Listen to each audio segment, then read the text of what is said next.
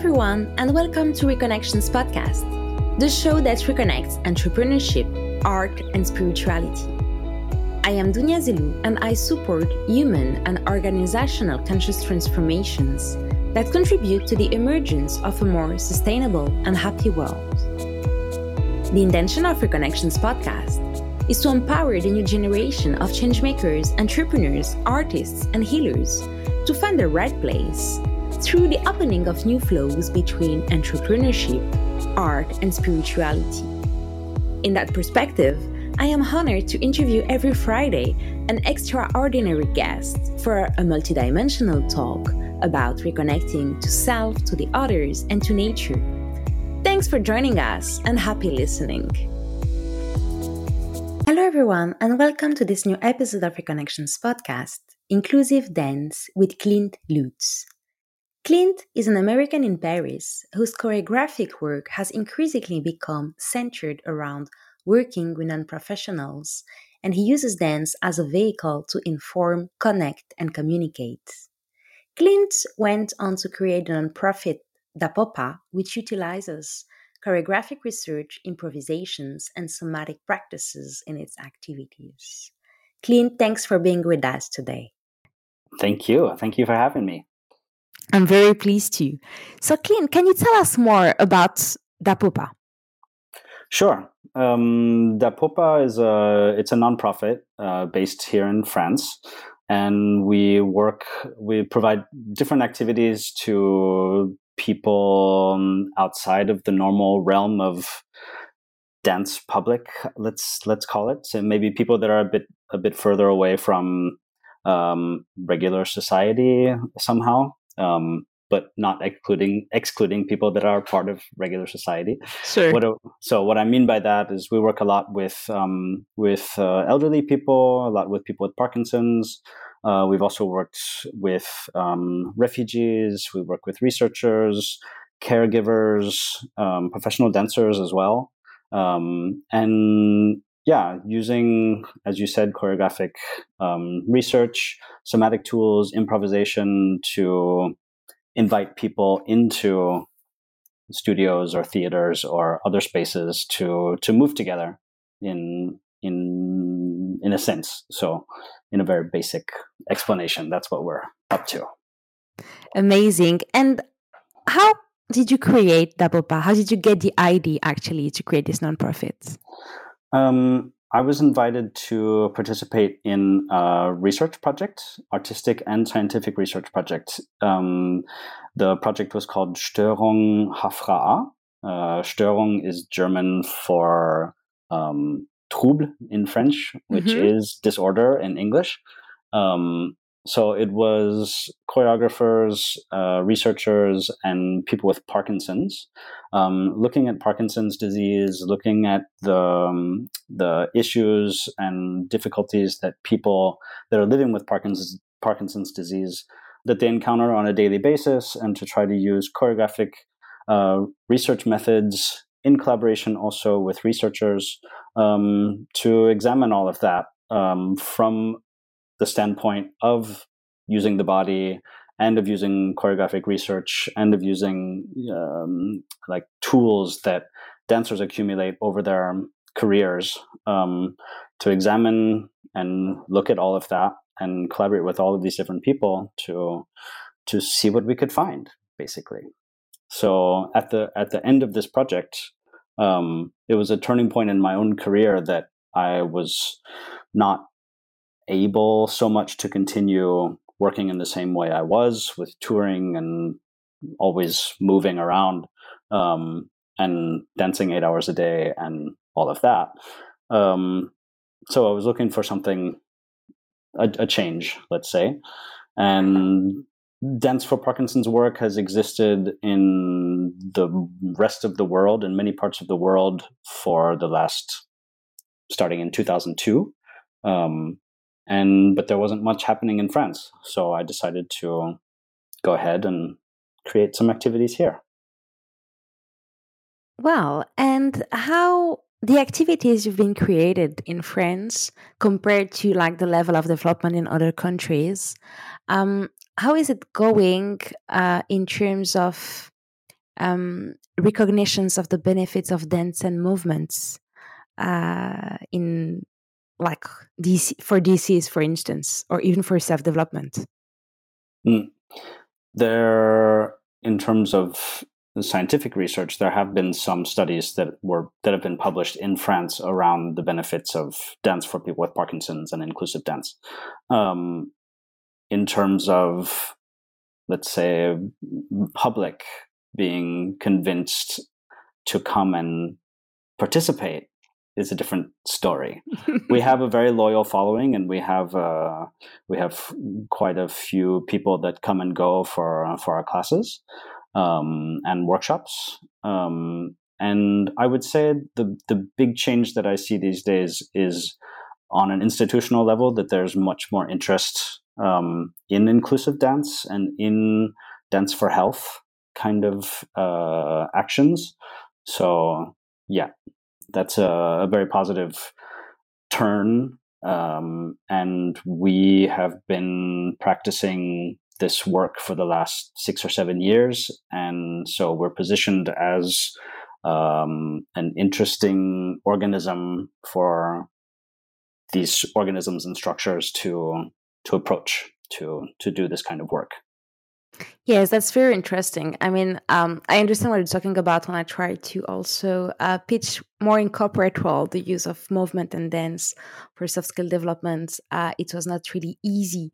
Uh, well, and we can see like some differences in terms of um, of countries and how they actually uh, are using those tools and those more holistic approaches in terms of development. So it's interesting uh, to see that there is uh, more awareness in the society about it, about the benefits of movement, of dance. Um, there are also like dance therapy, the benefits are more and more recognized. So it's really interesting to to see this shift because movement is natural uh, when we come to human beings. So to come back to what Dapopa offers. So, can you tell us more, like in which cities um, you are present in France, and um, what kind of maybe workshops or sessions you you offer?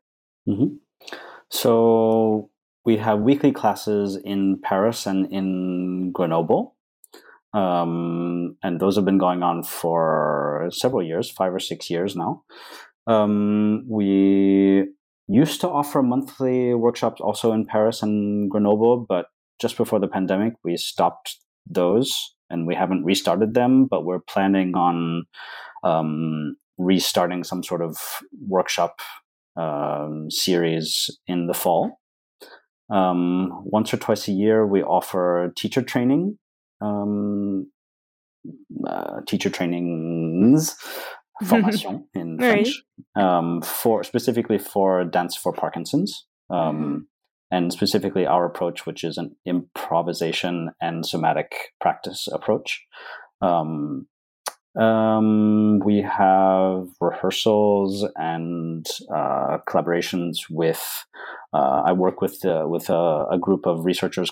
Uh, the group is called Labo Labodanse, and um, the man at the head of Labodanse is Asaf Bachrach, who's an Israeli neuroscientist. So we do creations and um, scientific studies, com- and combined and separate, but always around improvisation and the effects of improvisation on attention and on uh, the feeling of togetherness, on play, creativity, things like that. Um, we do uh, creative processes, professional and amateur creative processes. Um, uh, one example of a professional process is a, a, solo that I began working on a couple years ago called Boost. Um, but we also uh, have a an on a yearly um, amateur creative project called One Minute Fifty Nine, where we invite amateurs to participate in a series of workshops and gatherings. And at the end of the process, each individual is invited to create a performance work that lasts one minute and 59 seconds long. So there's usually around 50 people in the project. Um, and so there are between 40 and 50 pieces that are one minute, 59 seconds long. And that is um, a, a, project that is uh, was created by a Korean choreographer that I've been working with for the last 20 years, uh, Mi An, who is wonderfully fabulous and amazing. Amazing. Thanks for sharing. So we will put the the link uh, if some of our listeners are interested to know more about your offering. Uh, we put the link to your different websites. Great. Um, well, there are many benefits to dance, to movements. We probably can't go through all of them during this podcast, but I wish we could. Hmm. Can you tell us what are the main benefits the participants to your sessions? Yeah, what are the main benefits they get according to them? Sure. Um, I think if we're talking specifically about people with Parkinson's, um, which our groups are actually mixed, so it's not only people with Parkinson's, um, but if we want to zone in, zoom in on on this one group of uh, participants, um, uh, definitely those for me the the biggest benefit is the social aspect of um, of dance class um, because Parkinson's is uh, is an uh, it's a syndrome or an illness. Let's call it a syndrome that is uh, very isolating. So people um, may have trouble speaking. They may have trouble getting around. They may have um, uh, fewer emotional fa- facial mimicry. Let's let's call it. Um, so they express themselves a bit less uh, when we like visually. Um, so they often they tend to isolate themselves and are kind of forced into a, a kind of isolation from the from the illness. Um, so coming together, meeting with other people, um, is really important. Um, the fact that this coming together is uh, not specifically about Parkinson's disease, although there's room in that space to talk about it, and there are other people in the space that are living with the same issues.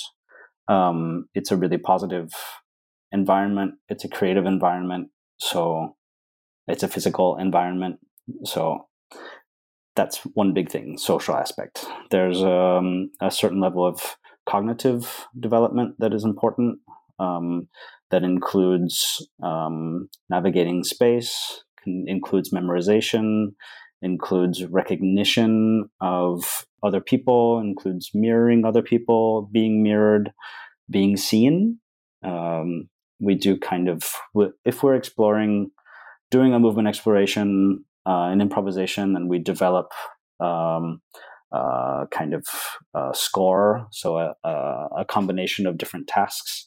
Then we'll have one group move, and the other group will watch watch them move. So allowing yourself to to be watched is uh, important because people with Parkinson's have a tendency to not want their symptoms to be seen, to have their difficulties be seen, as we all do.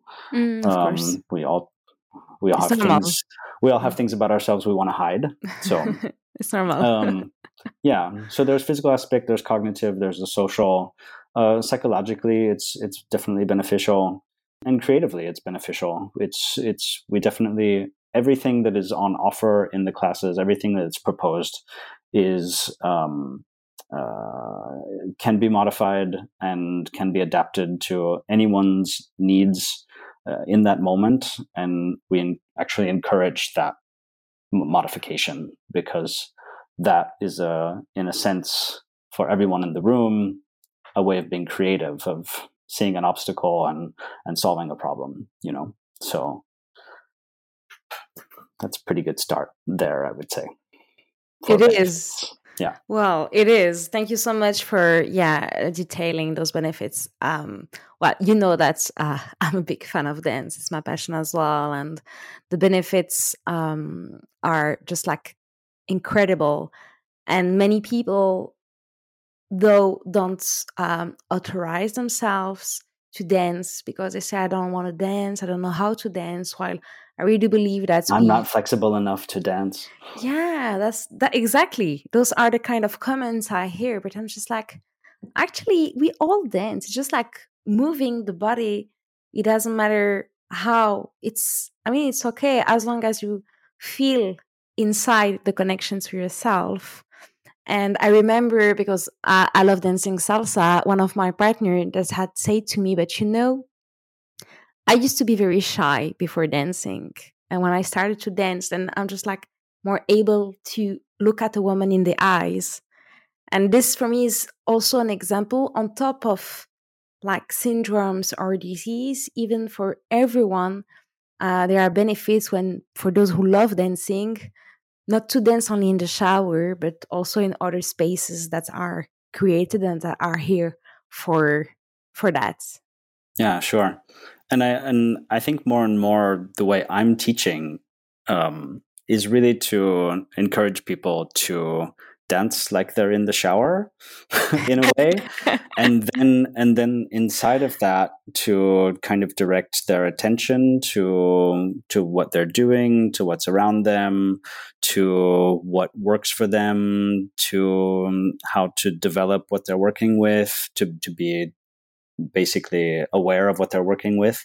Um, so it's all the same. It's all the same tools that we're using in in choreography in terms of intention, because like we do the same movement as dancers and performers years and years and years and years, and like as we go along, basically what the what's happening is we're redirecting our attention and we're we're honing how we do certain movements which it's the same in improvisation and in decision making. And so it's just drawing awareness to all of that rather than saying this is actually what you should be doing. It's like great what you're doing is fantastic.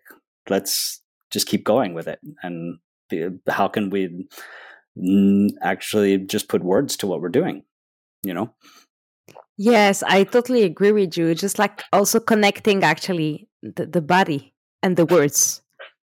Yeah. Yeah. The body, the words, the mind, the spirit, the soul, all of it. The whole all parts of human being. Mm. that's yeah I, really love the quote from Martha Graham who who say that's the um, you probably heard about it that dance is the hidden language of the soul mm. i really she, love it she was a genius yes she was we, we I think that's we are we all are, aren't we? yeah. Yeah, I think you're right. um and thanks to her also for the doors that she opened uh, to us and especially to dance. Yeah. Yeah, so sure. now now we continue. That is that is one dance that I even I will say I'm not flexible enough to do, but I appreciate what she did. yeah, I think it's all complementary at the end. Yeah. Amazing. Sure. And talking about um like the connections between mind, words, movements, it's um yeah, it's raising for me a question that uh, we had talked about regarding um, a reconnection moment that uh, happened to you in your life that mm. was um, really important for you Mm-hmm. Can you tell us more about it? Can you remind me what the story was? Was it the refugees or? Yes, it was this one. Yeah. Um, so I was invited by uh, the center, uh, dance center in, in Paris, or just outside of Paris, called La Briqueterie, um, to do uh, two series of workshops um, uh, working together with um, housing center for an, an, emergency housing center for refugees. Um, and so I arrived for the first set of workshops, like with my workshop, my my class, like really planned out and and clear, and you know, teach a workshop. Yeah. And what I didn't take into account was the, something very basic that I could have foreseen, but um, I just assumed there would be someone that could translate something. There wasn't. So language was the issue. Um, so I would speak in like as simply as possible and try to describe what we're going to do, but then someone would only speak uh, Farsi or Kurdish or uh, um, Arabic or something else. Uh, somebody else would speak a bit of English, somebody else a bit of French. There was once an eight year old kid that like used to hang out with the German soldiers in Afghanistan.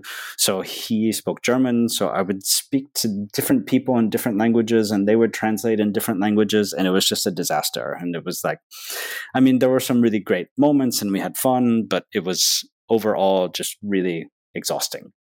So, second round of workshops came around and I just thought to myself, okay, like what what was the biggest hurdle? What was the biggest issue?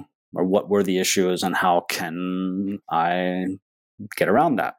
And I said, well, language is definitely the biggest issue. So I just decided like, okay, maybe I don't speak then. So I I made kind of a map of all different all the different thoughts and ideas and exercises and things that that I thought would be interesting, fun, to do. And then I just closed my book and put it away and went to the went to the space and said, "Let's go." And just whatever emerged would emerge, and um, I would instead of using my words to direct what's happening in the room or to affect or to encourage, I would use my my body um, and my actions to to do the same thing.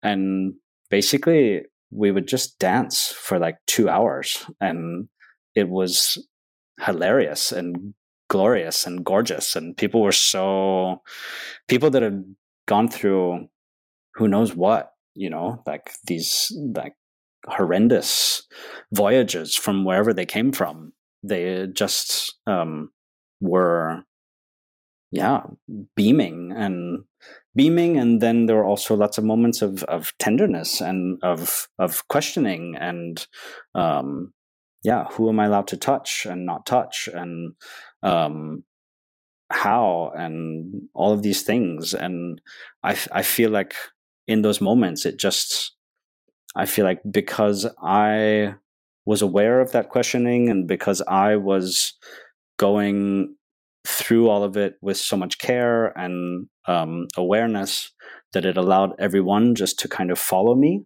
Mm-hmm. Um, but then in turn, I was following them. Mm-hmm. And it was mm-hmm. just this really interesting loop and, and feedback of, um, yeah, of collaboration. And it was really, it was really special.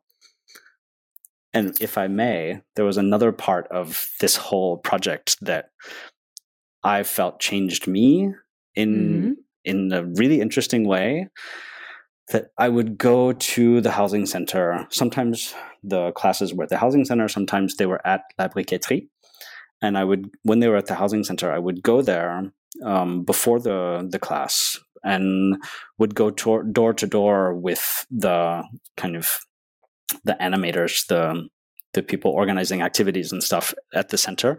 I would go door to door with them, and they would knock on the doors of the of the people, uh, their rooms, and people would say, "Yeah," and they would say, "Hey, it's Jean Michel from the from the CHUM. Like today we're dancing," and they were just so loud and so like positive and obnoxious, and I was like, "Oh my god, why are they so crazy?" and why do they have to be so loud? And like and I just went with it. And I'm like, okay, and like they know better how to do this. And then, like one day, I went by myself because uh, I got there and they said, "Oh, we have so many things to do. Can you go around by yourself today?" And I was like, "Okay."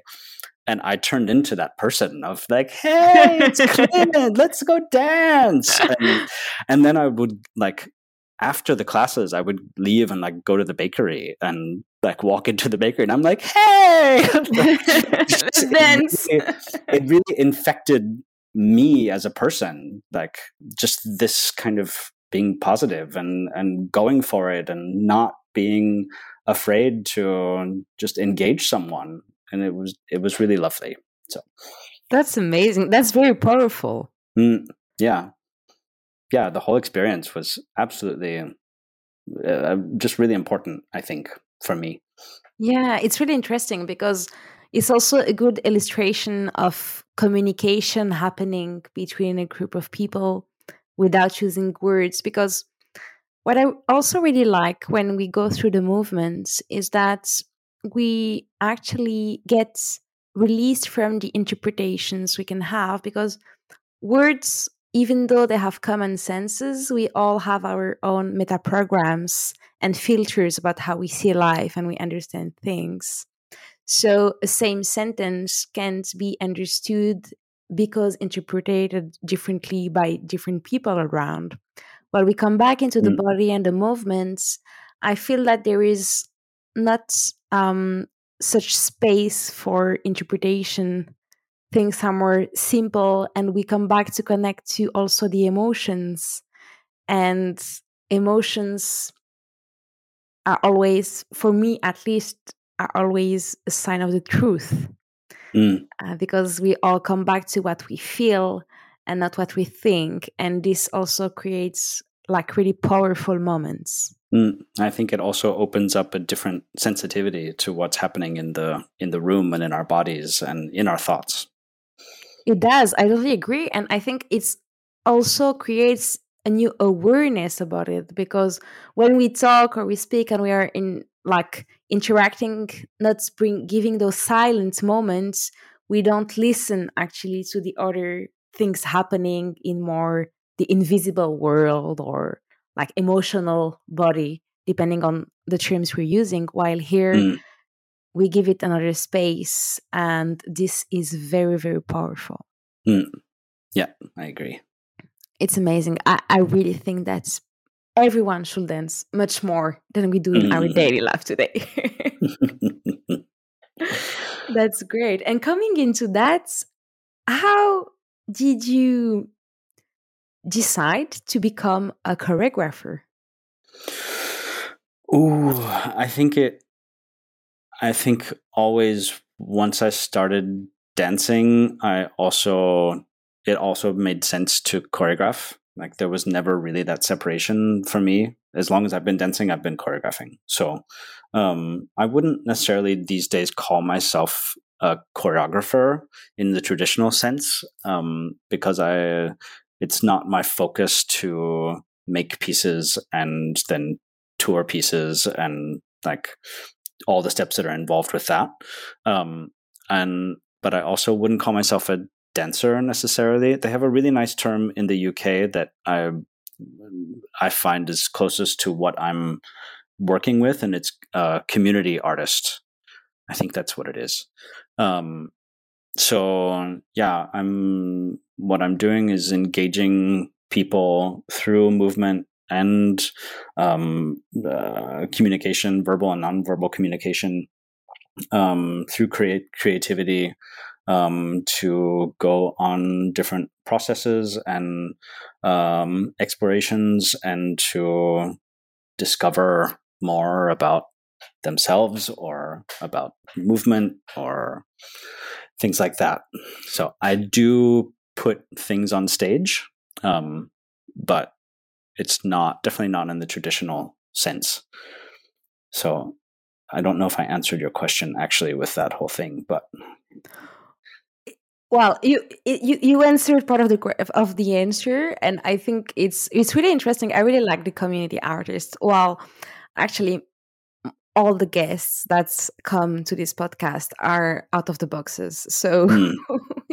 and it's not, I mean, I think that even in the framework and the society we work in, when we are like in different fields and bringing different things to the world, um, we don't necessarily stick into one box, which also leads us to create uh, new boxes, and also because 75% of the jobs of today are going to disappear in 10 years. Mm. It's normal, I think, like um, to get this development. I, I, call myself an alchemist of change. So mm.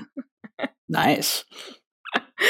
yeah, I mean, that's what is corresponding to me. So um, I hmm. totally understand what, what you mean, um, what you mean through that, and especially what is actually your what is driving you by engaging people and creating those spaces of transformation uh, through improvisation and through through the mm. movement. And I'm curious about maybe to come back to dance. How did you start um, your career as a dancer?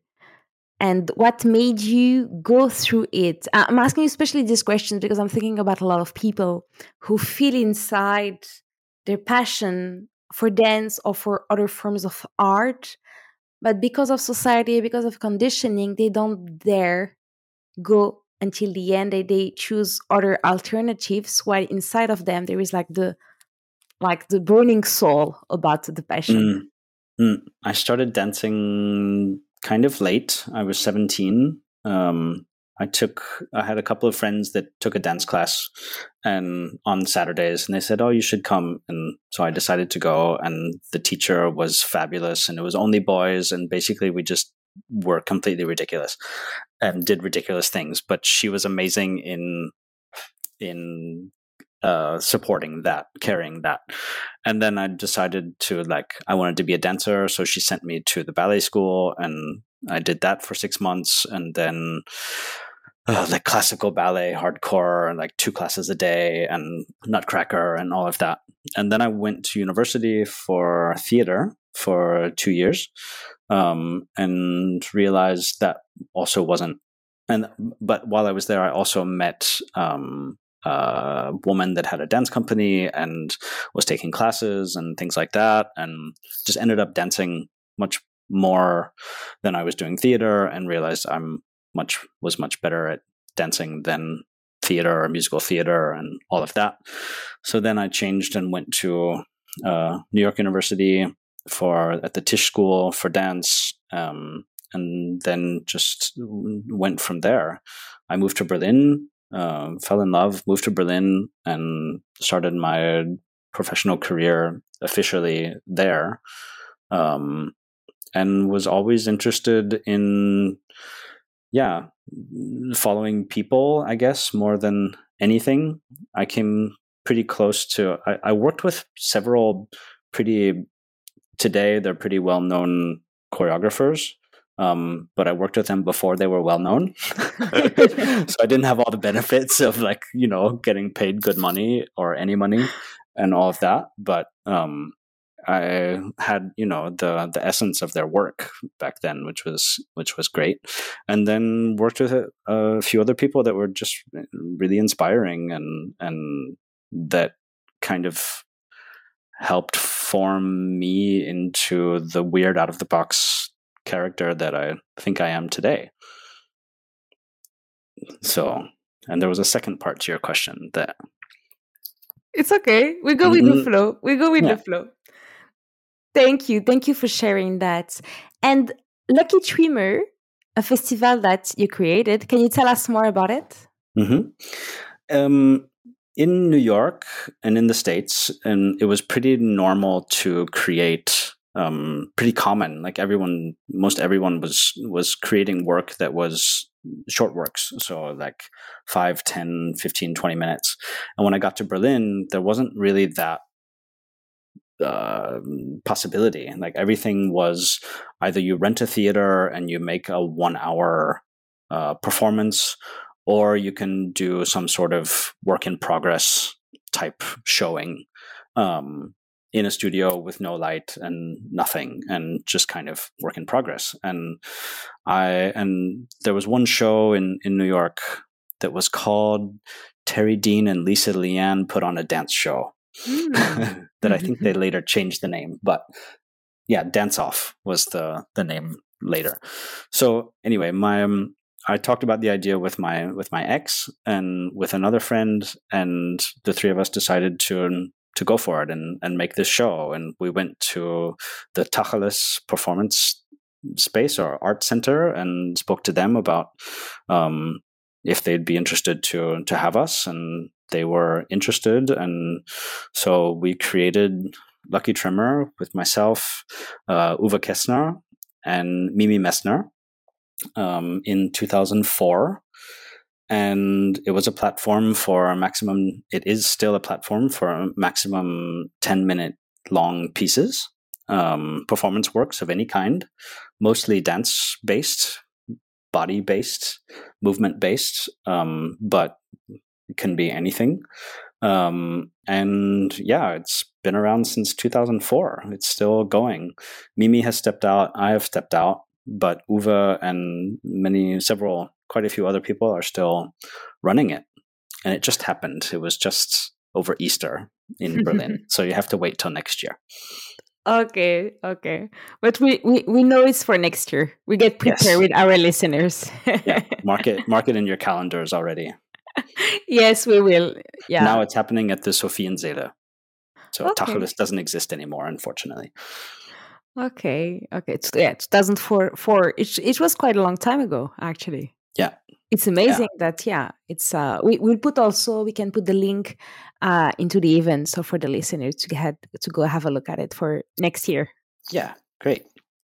Amazing. So to come back to DaPoPa, what does it mean, DaPoPa? Um, when we started um, our activities, we f- were looking for a name and we thought about Danse pour Parkinson, like dance for Parkinson's, mm-hmm. but we didn't want to to close ourselves into Parkinson's because we still had ideas to do other things. Um, so we're looking for a name, and I just took the short version of dance, danse, like DA pour, PO, Parkinson, PA, so DaPoPa. I was like, oh, that's kind of fun. And it's related to um, um, uh, dopamine, which is related to Parkinson's. L-Dopa is uh, one of the med- medications. And I'm like, okay, it's fun and it has all these correlations. So that's where we, that's what we stuck with. Hmm, that's very interesting. Thank you. Thank you. Um, and if you had like um I don't know how we say in English.